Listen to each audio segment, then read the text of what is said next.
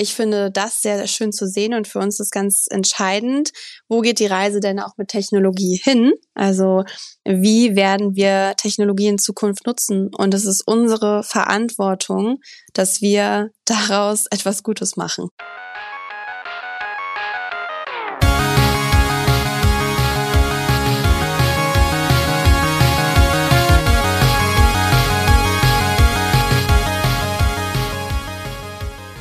Herzlich willkommen zum Digital Pacemaker Podcast mit Uli Oenig und mit mir, Markus Kuckertz. Heute sprechen wir darüber, wie Unternehmenskommunikation gestaltet sein sollte, um Austausch und Beteiligung zu fördern. Zu Gast ist Lara Botur, Corporate Tech Influencer und Senior Consultant bei Deloitte. Lara, ich freue mich sehr, dass du heute bei uns bist. Danke für die Einladung.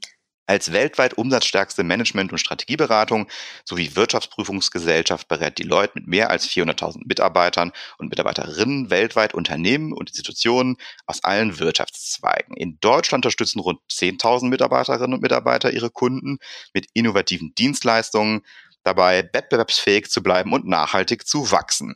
Uli, wir versuchen ja auch äh, über Technologie zu kommunizieren. Und das ist natürlich bei dir in deiner Rolle ja jeden Tag das, was du machen musst, sehr komplexe Zusammenhänge in irgendeiner Weise äh, komprimiert darstellen, damit Leute, die wirklich gar keine Ahnung davon haben, das auch ja verstehen. Und deswegen die Eingangsfrage dieses Mal an dich. Äh, natürlich auch erstmal ein herzliches Hallo. Danke. Und was braucht es aus deiner Sicht, um technische Themen verständlich zu kommunizieren? Was sind da deine Tricks? Das ist ziemlich einfach. Achtklässler-Niveau. Also, nee, jetzt Spaß beiseite.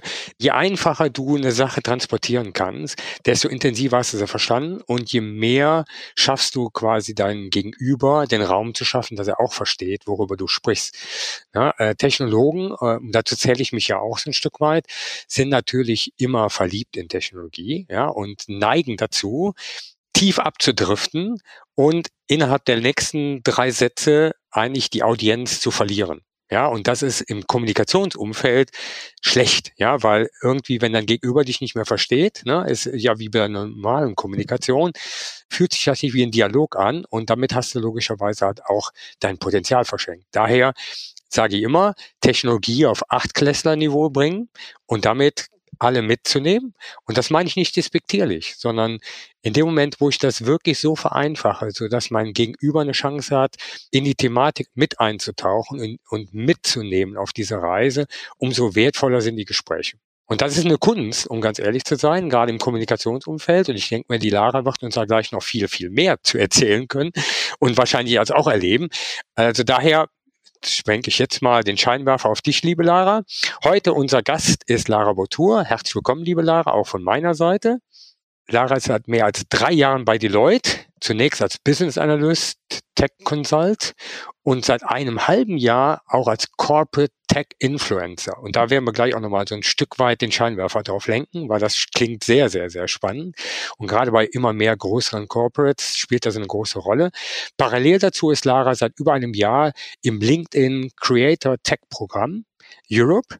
Lara hat Wirtschaftspsychologie an der Hochschule Fresenius in Hamburg studiert und hat seit einem guten Monat ihren Master of Science in Psychologie and Digital Transformation. Und das ist natürlich super spannend, liebe Lara.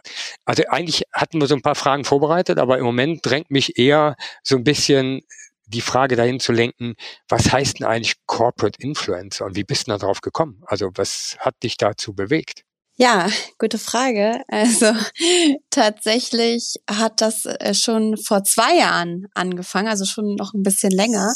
Und zwar äh, war ich anfangs als äh, Wissensanalyst zuständig für Tech-Themen und auch im Tech-Consulting. Und parallel dazu gab es einen Moment, wo ich meinen 101 Jahre alten Opa in Berlin besucht habe und er hat mich gefragt, wie ich zu ihm gekommen bin. Ich war mit, mit Carsharing und habe dann angefangen, meinem 101-jährigen Opa Carsharing zu erklären. Das heißt, es fühlte sich so ein bisschen an wie 100 Jahre Digitalisierung in einem Gespräch und irgendwie dachte ich, vielleicht könnte man darüber mal was auf LinkedIn posten und habe einen Post gemacht, der dann viral gegangen ist mit 350.000 Views, womit ich wirklich nicht gerechnet habe. Und dann dachte ich mir, ach Mensch, wenn das jetzt äh, diese Plattform so ein Potenzial gerade hat und in, in der Blütephase Phase des Algorithmus steckt, dann wäre doch eine gute Gelegenheit, mal unsere Tech-Themen darüber zu kommunizieren. Und wie du gerade schon gesagt hast, habe ich mich auch damals in der Rolle des Translator gefühlt, weil ich probiert habe, wirklich Carsharing einfach zu erklären. Und genauso habe ich dann angefangen, also ein bisschen höheres Niveau als meinem Opa, aber Technologien zu erklären,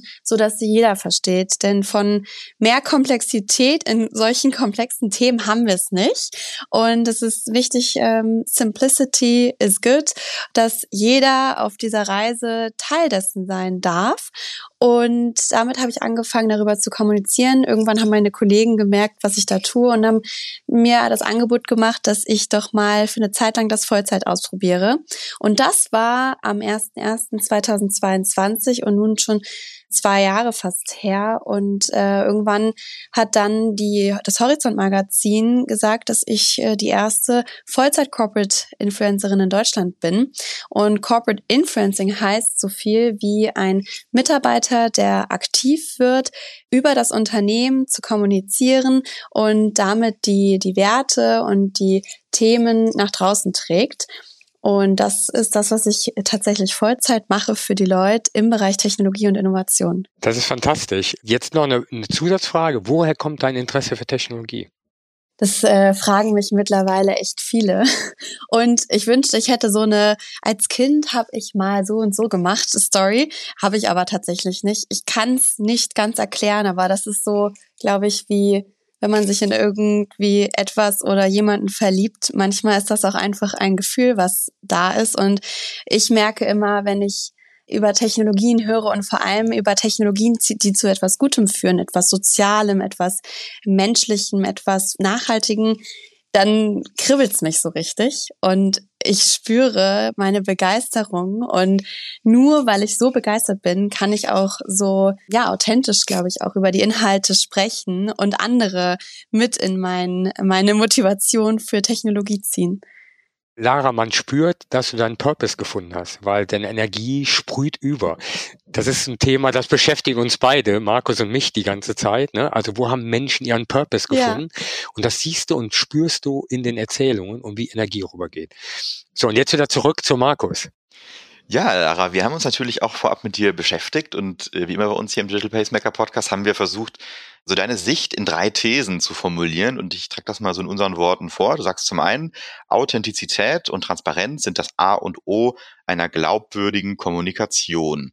Dann sagst du, um Reichweite und Engagement zu erhöhen, müssen Inhalte zielgruppengerecht und plattformspezifisch aufbereitet werden. Und zu guter Letzt sagst du, geschäftlicher Mehrwert wird durch datengetriebene Optimierung, Agilität und Dynamik erreicht. Und wenn wir mal so zu dieser ersten These kommen, Authentizität und Transparenz.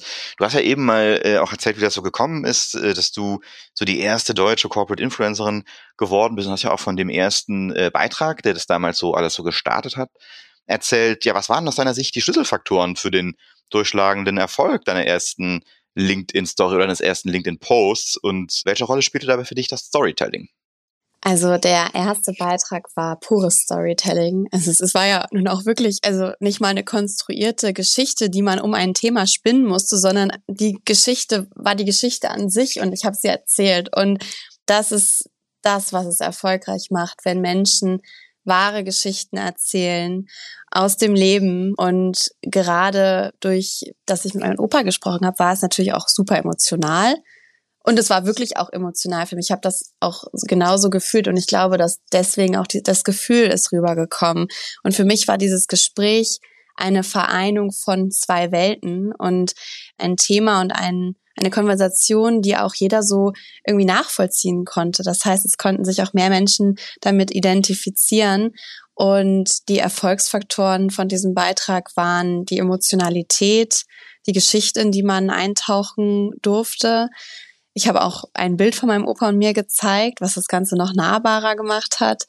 Und dann auch noch so ein hochaktuelles Thema wie Technologie nahbar erklären.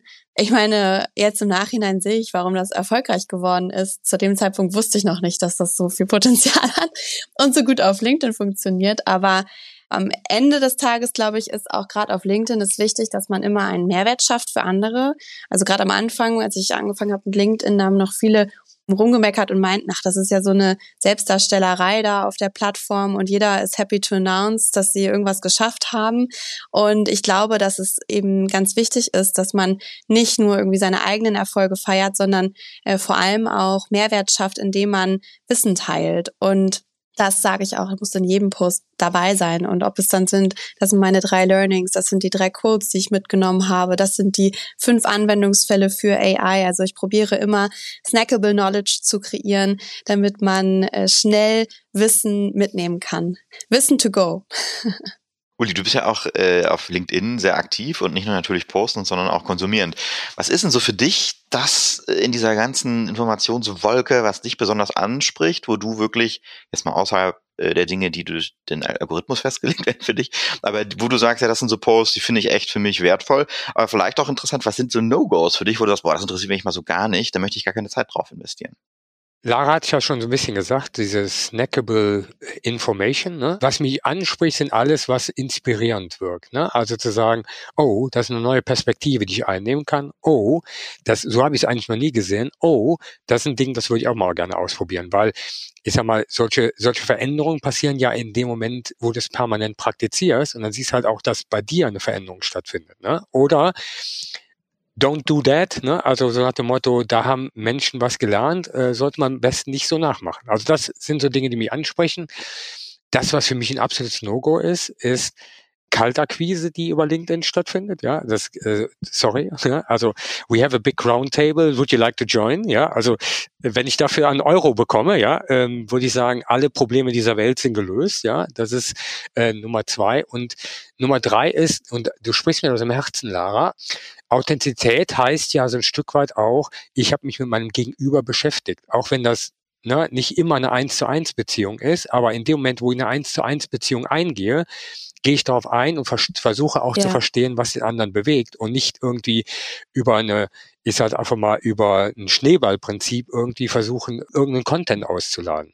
Das würde ich auf jeden Fall auch genauso bestätigen. Und äh, das schafft man nur, indem man seine Community versteht und auch zum Beispiel in den Kommentaren äh, sich mal mit den Menschen beschäftigt. Also ich pflege diese ganzen Kommentare auch selber, weil ich im direkten Kontakt mit den Menschen sein möchte. Und ich sage immer, vom Sprechen allein lernt man nichts nur, wenn man zuhört. Dann fängt man an, was Neues zu verstehen. Und wenn man nur sendet und nur Botschaften raus, ne, also publiziert auf LinkedIn, dann ist es ja eine sehr einseitige Kommunikation. Ne?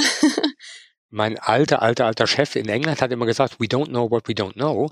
Wenn ich aber nur sende und nichts empfange, dann bleibe ich genau in meinem, in meinem Muster hängen. Ja, und es gibt keinen größeren Betrüger als unser eigener Kopf. Ja, also unser Gehirn spielt uns, gaukelt uns permanent Dinge vor, die vielleicht gar nicht so der Realität sind. Ja. Und wenn man auch gerade, also zum Thema Technologie, wenn man da in die Diskussion auch mit einsteigt, und ich frage auch am Ende immer äh, von einem Post, was es auch, glaube ich, äh, erfolgreich macht, nämlich, äh, what do you think is the future of HR oder what is the future of cities oder was auch immer. Oder jetzt gerade habe ich den AI-Pin vorgestellt, ne, der das Handy ersetzen soll. Kannst du dir vorstellen, dass dein Handy jetzt ersetzt wird durch so einen AI-Pin? Und dann fangen die Leute an zu diskutieren. Und in diese Diskussion einzusteigen und zu spüren, wo geht die Reise eigentlich hin? Wie fühlen sich die Leute damit? Daraus ziehe ich dann natürlich auch wieder Wissen für künftige Postings, weil ich merke, was interessiert die Leute? Wovor haben sie vielleicht Angst? Wie gehe ich damit um? Und wie kann ich ihnen vielleicht auch dabei helfen? Das ist das, was äh, gutes Netzwerken ausmacht. Lara, jetzt gab es ja die Plattform LinkedIn natürlich ja schon ein paar Jahre, als du angefangen hast, als Corporate Influencerin darauf zu posten. Du füllst ja mit deinen Beiträgen zu Technik und Technologie ähm, ja irgendwo dann schon eine Lücke. Ne? Also du hast ja dein Publikum schon gefunden und das ja dann, als die Plattform eigentlich schon äh, sehr gefüllt war mit Leuten, ähm, ja, die über alle möglichen Themen berichtet haben. Ja, wie erklärst du dir das, dass das so gut funktioniert? Also ich sehe da wirklich eine, eine Lücke, die von mehr Menschen gefüllt werden muss. Denn ich denke, dass die Tech-Experten und die Business Decision Makers, die sprechen nicht dieselbe Sprache. Und es muss mehr Translator geben, die genau zwischen den beiden kommuniziert und dass diese Technologie, die so komplex ist, in Cases runterbricht, in Opportunities, in Risks. Wie gehen wir damit im Business um? Was sind da, was sind wirklich Anwendungen, die wir in unserem Business integrieren können. Und ich glaube, dass mehr Unternehmen, die sich mit Technologie beschäftigen, genau diese Form der Kommunikation brauchen, äh, damit wir mehr Technologie verstehen und diese gut nutzen. Und das habe ich äh, damals irgendwie erkannt, dass es da noch nicht, also ich glaube, dass viele, die Leute zum Beispiel auch, also wenn ich auch in meinem Freundeskreis ge gefragt habe, noch irgendwie als Wirtschaftsprüfung sehen. Und manche wussten vielleicht auch noch nicht, dass wir überhaupt äh, sowas wie AI haben oder ein AI-Institut oder Blockchain-Institut oder uns mit Quantencomputing beschäftigen. Und da habe ich gedacht, das kann nicht wahr sein, weil da sitzen so viele tolle Experten. Wenn ich denen zuhöre, das ist unglaublich, was dafür für ein Wissen ist. Und darüber müssen mehr Menschen wissen. Und das geht sicherlich auch vielen anderen Unternehmen so, die unglaublich starke Experten in ihrem Unternehmen haben. Und wir müssen mehr Übersetzungsarbeit leisten, damit Technologie verstanden wird. Jetzt hast du ja schon gesagt, dass du natürlich auch eine ganze Menge Inspiration brauchst, um dann auch entsprechend senden zu können. Und das ist natürlich mal total spannend zu erfahren. Wie gehst du da an deine Posts heran? Ähm, wie oft postest du, wann postest du und wie wählst du überhaupt deine Themen aus, damit das auch immer spannend bleibt? Also es ist auch eine gute Mischung aus Geben und Nehmen zwischen die Leute und mir. Und ich glaube, das macht auch gutes Corporate Influencing aus, dass da sowohl das Persönliche als auch das Corporate einfließt. Und ich bin tatsächlich jeden Tag am Researchen und, und schaue, was passiert am Markt, äh, was machen andere Unternehmen, was machen wir. Und dann gibt es natürlich auch noch die Leute-Kollegen, die sagen, hey, wir sind jetzt äh, nächste Woche auf dem und dem Event oder wir publizieren die Studie, kannst du uns da unterstützen? Und dementsprechend kommen da permanent Themen auf. Und am Ende ist es ein Gefühl und ich glaube, da darf man nie weghören, was gerade das richtige Thema ist, um darüber zu sprechen. Aber also an Content fehlt es nicht. Das Thema Tech for Good ist so groß. Es ist eher, dass ich nicht weiß, wann ich was zuerst und zuletzt posten soll. Deswegen, da, da wird, glaube ich, mir nie langweilig in dem Gebiet. Dann bedarf natürlich auch noch ein bisschen Kreativität, solche Themen dann gut aufzubereiten. Was kannst du uns beiden denn so als Tech-LinkedIn-Bewohner äh, mitgeben für unsere Posts, was wir beachten sollten, um, wenn wir unsere Tech-Themen dort posten sollen, sollten oder wollen, damit die dann auch gesehen werden? Ja, ich glaube, dass es eine gute Mischung sein muss aus Persönlichkeit und Thema.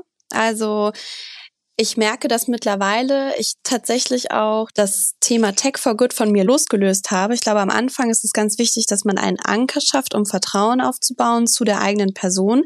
Das heißt, es ist wichtig, sich auch selber mal zu zeigen, dass man bei einem Workshop ist, dass man auf einem Event ist und auch mal Fotos von sich zu machen. Aber im nächsten Schritt ist es, glaube ich, noch wichtiger, dass man sich auf die Themen konzentriert und dann auch mal ein Video zeigt, wie ist die Anwendung von einem neuen Produkt oder wie könnte äh, AI in der Zukunft überhaupt aussehen? Ne? Was bedeutet das? Und, und dann vielleicht auch mal was selber ausprobieren. Da habe ich zum Beispiel mal, ich habe angefangen zu Hause zu zeichnen und habe äh, irgendwie ein Kleid ge gezeichnet, aber ganz äh, einfach. Und dann habe ich das in Midjourney rein äh, gepromptet und gesagt, mach daraus ein schönes Kleid. Und äh, wie das dann sozusagen auch aussieht. Und das halt mal mal selber ausprobiert und dann geteilt. Und da bin ich dann nicht zu sehen, aber man macht Technologie erlebbar. Und ich glaube, das ist ganz wichtig, also jetzt von meiner Seite für mein Thema, dass man Themen erlebbar macht. Mir hilft es dann auch manchmal, die Brücke etwas größer zu schlagen, also wenn es jetzt, äh, zum Beispiel bin ich gerade in Barcelona auf der Workday. So, das ist jetzt eine Software für das ganze Thema HR und Finance. Ist schon speziell so. Und jetzt schlage ich aber die Brücke hinzu, damit es für mehr Menschen erlebbar ist. Was ist die Zukunft von HR? Was ist die Zukunft von Arbeiten? Und wie können wir, wenn wir so viele Daten von unseren Mitarbeitern sammeln, was können wir damit machen? Wie können wir vielleicht auch eine Technologie wie AI nutzen, damit wir die, das Wellbeing und, und so weiter von unseren Mitarbeitern verbessern können. Und was heißt eigentlich für euch the future of work? Also wirklich so probieren, mehr Menschen abzuholen dann auch, dadurch, dass man eine Brücke schlägt zur Gesellschaft und zu, zu Themen, die auch global interessant sind. Du benutzt ja auch viele Videos in deinen Posts. Welche Rolle spielt denn das? Du hast gerade von Bildern gesprochen. Hast du mit Videos einen größeren Erfolg oder ähm, wie spiegelt sich das in deinen Posts wieder? Videos funktionieren sehr gut, aber man sollte aufpassen, dass sie nicht länger als eine Minute sind. Also Die dürfen nicht zu lang werden. Wir wissen ja auch alle, die Aufmerksamkeitsspanne nimmt ab. Die Aufmerksamkeitsspanne der Gen Alpha, also nach Gen Z, liegt bei 0,4 Sekunden, wie unser Neuroscience Institute gerade rausgefunden hat, was erschreckend ist, finde ich. Wir sollten auf jeden Fall uns da kurz halten und ich kürze diese Videos auch so gut ich kann, so dass sie, äh, dass man schnell versteht, worum es geht. Und ich glaube, dass genau solche Videos halt äh, sehr einfach zu teilen sind. Also das höchste Commitment, einen Post zu teilen, ist, wenn man wenn man eine Person teilt. Also wenn man jetzt ein Bild von, von uns dreien hier im Podcast teil, teilen würde in beim eigenen Feed, das ist schon, passiert nicht so oft. Das passiert nicht so oft wie jetzt, wenn man jetzt ein Thema teilt. Das heißt, diese Videos, die sind auch good to share und äh, Shares und Comments sind das, was den Algorithmus am meisten pusht auf LinkedIn und daher funktionieren die auch sehr, sehr gut. Und es ist auch so, dass man dadurch unglaublichen Followerzuwachs hat, weil die ganze Zeit oben angezeigt wird während des Videos plus sozusagen zu followen. Also, dass man, wenn man dieses Video gut findet, dass man dann auch folgen kann ja, da, das merke ich auch sehr stark, dass da ein äh, großer Community-Zuwachs ist, wenn ich diese Videos poste. Wenn die Aufmerksamkeitsschwelle weiter sinkt, ich glaube, haben wir als Gesellschaft eine große Herausforderung. Ich sehe das zumindest bei meiner Nichte und bei meinen Neffen, ja, die heranwachsen. Es ist ultra schwierig, sie auf ein Thema zu fokussieren. Ne? Das funktioniert bei Plätzchenbacken, funktioniert das manchmal noch. Ja, aber ich finde, das ist schon eine Herausforderung nach vorne raus, ne? weil ich glaube, in der Gesellschaft, in der wir leben, ist kritisches Denken gefordert. Ne? Und da heißt es halt auch, sein eigenes Denkmuster zu entwickeln und halt auch Tiefgang zu entwickeln. Und ich finde das gerade eine unserer gesellschaftlichen Herausforderungen, diese Aufmerksamkeitsspanne. Ja, also finde ich auch ein Riesenthema. Ich merke das auch in Gesprächen in Real Life. Ich habe manchmal das Gefühl, man muss sich beeilen und besonders spannend erzählen, dass man auf den Punkt kommt und dass die Leute noch zuhören, weil es so eine Überflutung gibt an Inhalten, dass man nur noch am Ringen nach Aufmerksamkeit ist. Aber ich glaube, bei jeder Bewegung gibt's ja auch immer eine Gegenbewegung und ich glaube, dass das irgendwann dann crasht und dass dann alle, also die Zukunftsgeneration, dass die dann sagen, ich möchte wieder mehr zuhören, ich möchte wieder mehr im echten Gespräch sein. Und jetzt durch zum Beispiel diesen AI-Pin, das ist ja auch ein äh, sozusagen, soll ja sozusagen die Zukunft der iPhones sein. Also ist jetzt eine Idee, ne? Also ich weiß jetzt nicht, ob das äh, so kommen wird, aber da geht es auch darum, dass man die Hände wieder frei hat, dass man weniger in die Screens schaut, dass man mehr in Real Life da ist. Ob das jetzt damit der Fall ist, weiß ich nicht. Aber ich glaube wohl, dass es eine Sehnsucht in Zukunft geben wird, nach mehr realen Kontakten, nach mehr Menschlichkeit. Du hattest eben von der Generation Alpha gesprochen. Ich gehöre ja zur Generation Z, zu den Millennials, Millennials 1983 geboren. Und in meiner Generation, wenn ich mal so links und rechts bei meinen Freunden privat schaue, die sind nicht so stark auf Social Media auch oft vertreten. Da sind manche, die haben das gar nicht so richtig mitgemacht. Die haben vielleicht mal irgendwann so einen StudiVZ-Account gehabt. Facebook war dann noch mit drin. Instagram war dann schon weniger. Da gucken die vielleicht mal hier und da. TikTok wissen die gar nicht, was das ist. Und LinkedIn tun die sich auch schwer. Und die fragen mich dann immer, wenn ich dann so poste, Markus, warum machst du das? So, weil man muss ja irgendwas zurückbekommen. Und ich gebe die Frage, bevor ich die dir stelle, erstmal den Uli weiter, weil der Uli ist ja auch sehr auf, auf LinkedIn aktiv. Und kriegst du diese Frage auch oft gestellt, Uli? Warum machst du das? Warum postest du da? Was sagst du dann? Ich glaube, die Menschen trauen sich nicht mehr, mir die Frage zu stellen, weil ich habe die nicht mehr so oft, um ganz ehrlich zu sein. Ja, Ich glaube, es gehört mit zur digitalen Gesellschaft, auf solchen Plattformen unterwegs zu sein. Und wenn ich Gesellschaft mitgestalten möchte, dann muss ich mich in Communities bewegen. Ja, und meine Communities sind da. Und wenn ich mich da nicht bewege, dann bin ich nicht mehr Teil der Community. So, und mein Wunsch, und deswegen tue ich das halt auch gerne, ich möchte Teil dieser Community sein. Und das ist auch meine Antwort, die ich den Menschen, die mich fragen, warum ich das tue, sage, ich möchte Teil dieser Community sein. Und Lara, bei dir geht es natürlich ja auch um, um Mehrwert, um geschäftlichen Mehrwert. Du machst das natürlich auch professionell, beruflich für Deloitte. Wie misst du den Erfolg deiner Posts oder wie macht ihr das bei Deloitte? Und spiegeln sich die Ergebnisse auch tatsächlich in betriebswirtschaftlichen Kennzahlen bei euch schon wieder? Also ich äh, glaube auch noch mal ganz kurz zu Uli, dass wir haben eine Verantwortung auch für die Gesellschaft und auch als Unternehmen ist es wichtig, dass wir nicht nur als Brand nach draußen kommunizieren, sondern vor allem unsere Menschen sprechen lassen. Denn Business war schon immer oder ist immer auf Vertrauensbasis oder auch grundsätzlich, ich meine, jede Art der Kommunikation basiert auf uns Menschen. Deswegen, und, und auf LinkedIn zum Beispiel ist, sind, sind persönliche Beiträge im Vergleich zu Corporate äh, Posts werden 20 mal mehr angeschaut. So, das heißt, da ist auch ein viel größeres Interesse an den Menschen hinter den Unternehmungen als an der Brand selber. Äh, wie misst man meinen Erfolg? Also es ist so, dass man natürlich auf LinkedIn schon mal äh, sehr viele Kennzahlen hat. Da kann man äh, ja sehen, wer ist überhaupt meine Zielgruppe, wie groß ist die Reach oder wen erreicht man da eigentlich alles, wie viele erreicht man, wie sind die Interactions pro Beitrag. Und dann ist es natürlich auch so, dass Unternehmen auf mich zukommen auf LinkedIn. Und ich meine, das Nonplusultra ist natürlich, wenn wir darüber einen neuen Kunden gewinnen. Das haben wir auf jeden Fall schon geschafft. Das heißt, es, äh, zahlt sich auch da schon aus und es ist auch interessant, denn ich äh, fange jetzt auch an, meine Arbeit zu monetarisieren. Das heißt, äh, auch die Beiträge, ähm, ja, äh, werden sozusagen bezahlt. Ähm, und ich promote ja auch unsere Allianzpartner und unsere Kunden und auch da sind schon erste Projekte äh, entstanden, worüber ich sehr stolz bin. Und für mich ist natürlich so, ich, ich, auch wenn ich diese spezielle Rolle bei Deloitte habe, bin ich immer noch in einem System, in einer Struktur in diesem Unternehmen und intern in meinem Career Path bin ich sozusagen noch Senior Consultant und der nächste Schritt ist dann Manager. Und äh, für den Manager braucht man natürlich einen Manager Case bei uns. Und das heißt, dass man sich überlegen muss, wie kann ich denn jetzt sozusagen der Firma auch äh, finanziell etwas bringen?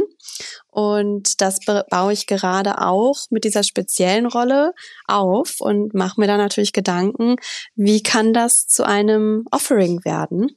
Und äh, das ist äh, sozusagen noch in der Entwicklung, aber es fängt auch schon an äh, mit Projekten. Lass uns mal einen Blick zusammen äh, in die Zukunft wagen. Wie wird sich denn deiner Meinung nach die Unternehmenskommunikation für erklärungsbedürftige Themen wie eben Technologie in Zukunft entwickeln? Hast du da für dich schon so eine Vision, wohin das geht? Das, bleibt das von LinkedIn abhängig? Oder was denkst du? Also ich habe das Gefühl, dass es auch jetzt schon mehr Menschen gibt, die sich mit dem Thema Technologie auseinandersetzen und dass sich auch mehr Menschen daran trauen, dass Technologie etwas für jeden ist und nicht nur für diejenigen, die einen MINT-Beruf haben.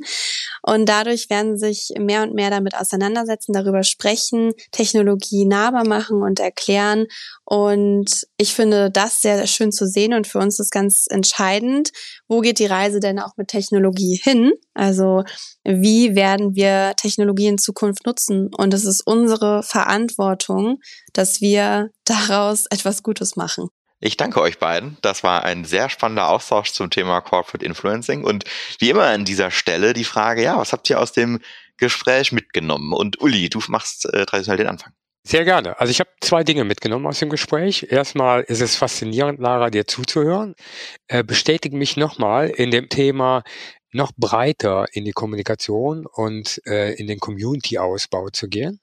Ich kann 100% teilen, dass Person, also tatsächlich in dem Moment, wo ich ein verwackeltes Foto von mir sende, hat das mehr Reach, als wenn ich irgendein super gestyltes Cover irgendwie hinpacken. Ja, äh, das ist äh, in der Tat so, das ist sehr faszinierend und das unterstützt genau deine These, die sagt, so eine Plattform in der Community braucht, was menschlich ist. Und zwar nicht nur ein Statement, wofür du stehst, sondern halt auch den Menschen zu verstehen, der dahinter steht und damit in Interaktion zu treten. Also das hat mich nochmal sehr inspiriert. Vielen Dank, liebe Lara. Lara, was ist dir wichtig? Also schön, ich finde auch aus diesem Gespräch sind ganz viele spannende äh, neue Gedankenstöße hervorgegangen. Und für mich ist ganz wichtig, dass im Zusammenspiel von Menschlichkeit und Technik wird Empathie eigentlich so das leitende Prinzip und dass bei jedem technologischen Fortschritt die Menschlichkeit im Mittelpunkt steht. Ja, wir haben die Tradition, unseren Gästen zum Abschluss ähm, immer eine ganz besondere Frage zu stellen. Die muss nicht unbedingt was mit der Rolle zu tun haben oder mit dem Thema, zu dem du heute hier Gast bist. Und ähm, die Frage wäre heute an dich, wie oder was inspiriert dich regelmäßig? Wenn man ja so viel geben und senden muss regelmäßig, braucht man ja irgendwo eine Quelle. Und das würde mich sehr interessieren, was das bei dir ist. Die einfachste Antwort wäre natürlich Technologie. Und das habe ich auch am Anfang schon gesagt, dass tatsächlich merke ich immer wieder, wenn Tech for Good, also wenn Technologie zu etwas Gutem führt, dann ja, inspiriert mich das unglaublich. Aber ich habe dann noch ein bisschen weiter gedacht und meistens inspirieren mich doch wieder und wieder Menschen. Und aus vielen Gesprächen geht mir doch immer wieder etwas hervor, wo ich sage, oh, das, das nehme ich jetzt heute für mich mit und darf mich weiterentwickeln durch neue Inspirationen. Und ich glaube, ja, Menschen und Technologien inspirieren mich am meisten. Uli, ich weiß, dass das sehr mit dir resoniert. Total. Also zum einen natürlich bin ich auch in Technologie verliebt, ne? da gibt es keine, keine Zweifel. Das andere Thema ist natürlich, dass darüber hinaus jede andere Perspektive, interessante Menschen treffen und verschiedene Perspektiven zu betrachten, für mich Quell unendlicher Energie ist. Weil ich da immer sage, boah, mit der Perspektive hast du noch nie gesehen, versetz dich mal genau in diese, in diese Schuhe und versuch es mal von der Sicht zu sehen. Und dann merkst du plötzlich, wie so Dinge runterpuchzeln, die vorher in deinem Kopf unlösbar waren. Und das ist fantastisch. Lara, es gibt wahrscheinlich viele Menschen, die sich noch tiefer für die Themen interessieren, von denen du heute gesprochen hast. Magst du unseren Zuhörerinnen und Zuhörern noch zum Schluss sagen, wo sie mehr über dich erfahren können oder wie sie mit dir in Kontakt treten können? Ja, Überraschung auf LinkedIn. Sehr gut. Also gerne äh, schreibt mir auf LinkedIn, wenn ihr mehr wissen möchtet. Und ja, ich freue mich auf einen guten Austausch. Sehr spannendes Thema. Vielen Dank, Lara, dass du dir die Zeit genommen hast. Ich weiß heute, du warst sehr beschäftigt, bist ja in Barcelona und wir haben es noch ein bisschen nach hinten geschoben, aber danke, dass es trotzdem noch geklappt hat. Ja, und vielen Dank für die Inspiration. Vielen Dank für das tolle Gespräch euch auch. Dies war der Digital Pacemaker Podcast zur Frage, wie Unternehmenskommunikation heute gestaltet sein muss, um Austausch und Beteiligung zu fördern. Zu Gast war Lara Potur, Corporate Tech Influencer und Senior Consultant bei Deloitte. Weitere Informationen zur Folge findet ihr in unseren Shownotes wie immer. Und wenn ihr mit uns über die Themen diskutieren wollt, dann kommentiert unsere LinkedIn-Posts oder schickt uns eine Nachricht an unsere Profile. Der Digital Pacemaker Podcast erscheint alle 14 Tage, dienstags auf Spotify, Apple und überall dort, wo es Podcasts gibt. Klicke jetzt auf Folgen oder Abonnieren, um keine Folge zu verpassen. Viel Spaß und bis bald, euer Uli und Markus. Rock'n'Roll.